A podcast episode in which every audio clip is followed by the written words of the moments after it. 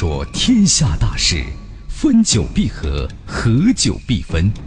世间万象，盛极而衰，否极泰来。几多神秘传说，化作千古绝唱；多少传奇往事，尽付坊间笑谈。论古道今，评说天下。晚星画传奇。各位听友，大家晚间好，这里是九四六交通广播，欢迎收听《晚星话传奇》节目，我是主持人晚星。每晚九点到十点，《晚星话传奇》为您现场直播。如果朋友们你想听到什么类型的传奇故事，可以通过我们的官方微信“石家庄交通广播”关注我们的微信公众号，然后呢点击左下角的直播帖，就可以参与节目的互动了。收听方式啊，除了收音机以外，还可以通过网络。比如说，通过蜻蜓 FM 来在线收听。今天传奇说什么呢？滚滚红尘，上下千年，总有一些独守内心的物外之人，他们以独特的横行于当世，他们是一群特立独行的人。昨天呢，咱们讲到了特立独行的帝王赵匡胤、石敬瑭、完颜阿骨打，还有特立独行的武将周亚夫、戚继光、宇文护。今天故事啊更精彩，咱们说的是特立独行的狂人和怪才。好了，一起来听那些特立独行的历史人物，第二集。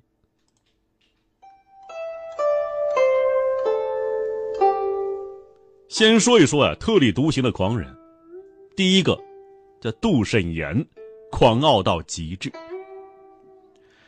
对我们现代人来讲啊，杜审言这个名字或许有些陌生，但是提起他孙子来，无人不知，无人不晓啊。谁啊？被誉为诗圣的唐代大诗人杜甫。诗圣的爷爷自然也不是白当的。杜审言对自己的才气相当自负啊。不过呢，在别人看起来，他足以称道的倒不是才气，而是口舌呀。这让他呢在史书上留下了深深的印痕，但是也给他的人生带来了可悲可叹的色彩。杜审言出身名门，血统纯正，他从小啊熟读经书，年纪轻轻就名声在外。《旧唐书》云呐：“是雅善五言诗，公书汉。”咸亨元年，也就是公元六七零年。杜审言这一年呢，二十六岁，高中进士，被分配到席城。这席城哪儿啊？就现在山西的汾阳市，在这儿任县尉。十年之后啊，因为颇负诗名，被召入宫中为官。官方规定啊，天子宴饮游玩，只有宰相和学士可以跟从。当时啊，能够享有殊荣的仅有二十四位学士，杜审言就是其中之一。作为正式的文学侍从，啊，宫廷诗人，他虽然呢只是以文华取姓，但是因为能在皇帝身边，所以甚为当事人所钦佩。不过呢，这杜审言更出名的事儿啊，并不在于他写出了让皇帝赏心悦目的侍御诗，而是因为他口无遮拦。武则天当政时期啊，杜审言在吏部。任教考使。什么叫教考使啊？按照唐代的这个考核制度啊，无论中央或地方官吏，每年要写一份形状。什么叫形状啊？现在啊，咱们呢叫述职报告。把这个每年写一份，交至吏部，详述记述啊一年来的功过是非，表明自己政绩。那吏部呢，则要由。这个考功郎中还有员外郎分别组织人员呢审阅，并且朱批评判，作为对官员考核和升迁任用的依据。教考史一项重要任务职能就是啊给这些述职报告写评语。以杜审言的文采啊，这点小事儿根本不在话下。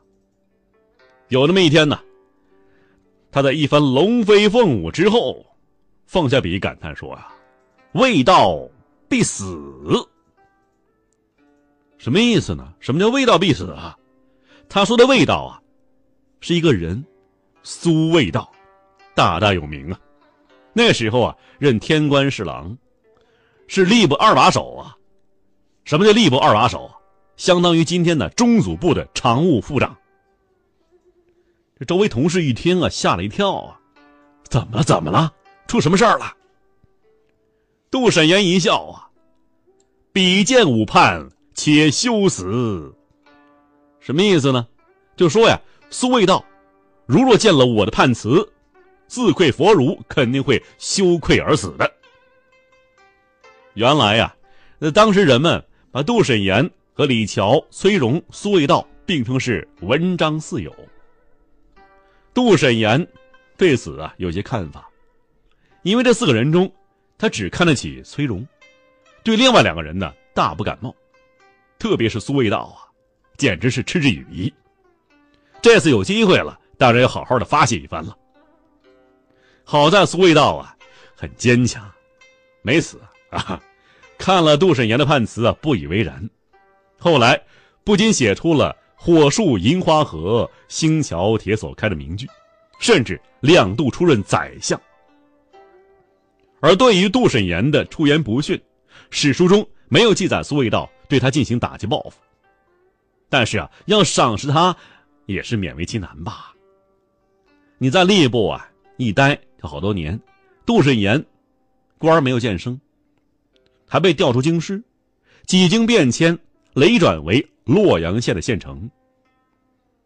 然而啊，人生挫折并没有击倒杜审言的自信。有一次啊，他对人是不无轻蔑的说：“我若写文章，屈原、宋玉只配啊帮我打下手；我若玩书法。”王羲之见了我，那都得北面称臣呢。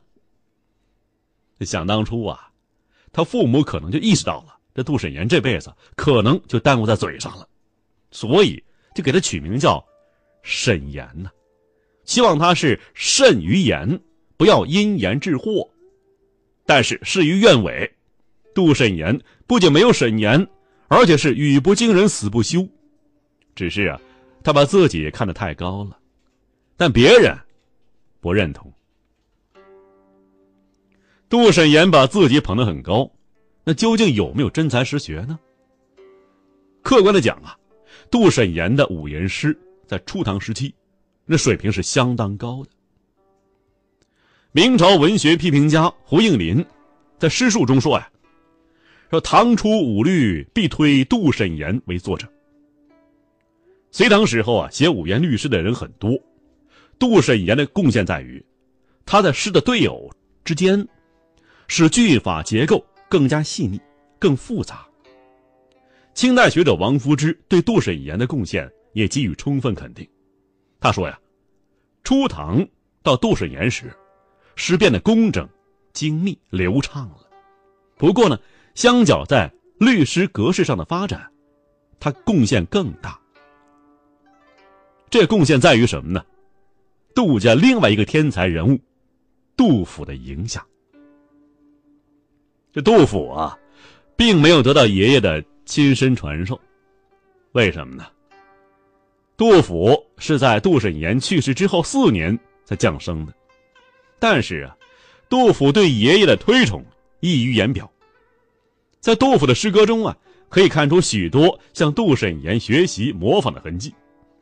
比如说，杜审言呢。在与宋之问的唱和中，曾写下了“晚雾青丝若，千峰子漫长”，而杜甫呢，则演绎为“菱花著雨胭脂湿，水行千峰翠带长”。杜审言在《春日京中有怀》中曾有“寄与洛城风日到，明年春色倍还人”，而杜甫呢，在《曲江二首》中，将其演变为了。传语风光共流转，暂时相赏莫相违。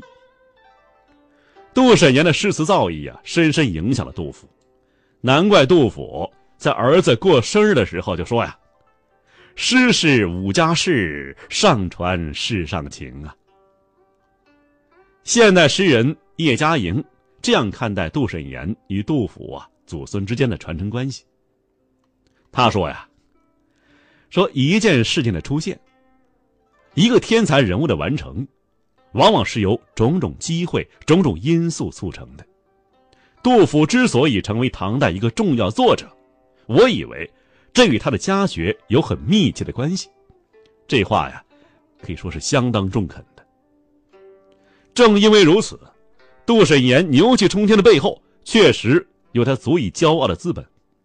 这份骄傲，如同贵族式的傲慢，是融化进血液中的，让他呀至死都在俯视众人。为什么这么说？至死呢？那是在景隆二年，公元七零八年，杜审言呢，生命走到尽头了。他的病中啊，好友宋之问、武平一前来探视，见他呀是气息奄奄，十分难过，于是就问他。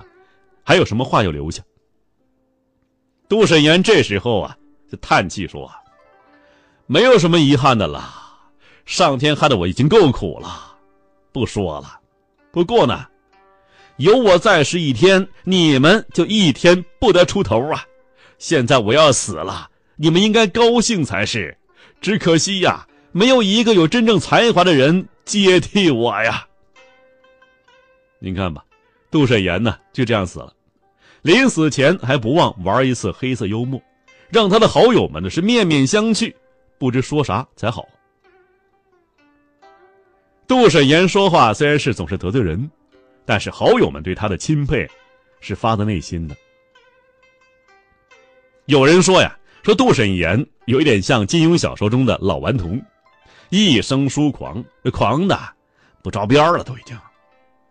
在诗赋上狂是可以的，时常有神来之笔；时而呢，为上狂。但是啊，他总是在围观中语必毒舌，这样啊容易损了别人，伤害自己。这是杜审员呢给我们的警示之处。